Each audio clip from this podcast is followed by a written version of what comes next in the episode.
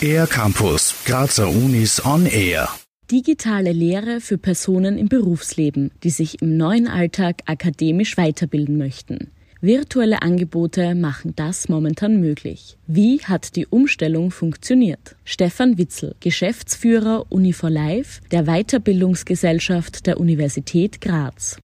Dadurch, dass wir bereits eine Digitalisierungsstrategie verfolgen, seit letztem Jahr haben wir uns da vergleichsweise leicht getan, weil wir schon das eine oder andere konzipiert haben beziehungsweise auch ausprobiert haben und auch äh, durchaus in einigen Lehrgängen beziehungsweise vor allen Dingen auch Universitätskursen schon eine gesteigerte Digitalisierungsrate hatten. Zum Beispiel wurden Anfang Mai diesen Jahres die Infodays erstmalig online abgehalten. Über rund 45 in Umsetzung befindliche Lehrgänge und Universitätskurse in Bereichen wie Sprache und Kommunikation oder Gesundheit und Naturwissenschaften wurden in zwei Tagen vorgestellt. Wie das funktioniert, schildert Stefan Witzel. Wir haben in 19 Info-Sessions berichtet über die einzelnen Programme, wo dann zum Teil die wissenschaftlichen Lehrgangsleiterinnen und Leiter beziehungsweise auch von unserem Team oder auch von den Vortragenden die Inhalte dieser Programme vorgestellt wurden.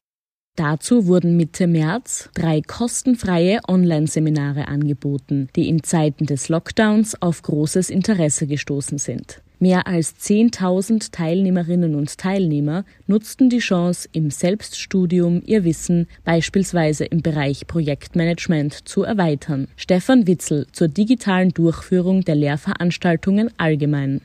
Letztendlich muss ich ehrlich sagen, das Positive hat überwogen. Wir haben sehr, sehr viele gute Rückmeldungen bekommen, teilweise auch von Vortragenden, aber auch von Teilnehmerinnen und Teilnehmern den Wunsch geäußert bekommen, ob man nicht in Zukunft deutlich mehr digitalisiert umsetzen könnte, was uns natürlich sehr freut und das Konzept bis zum gewissen Grad auch bestätigt.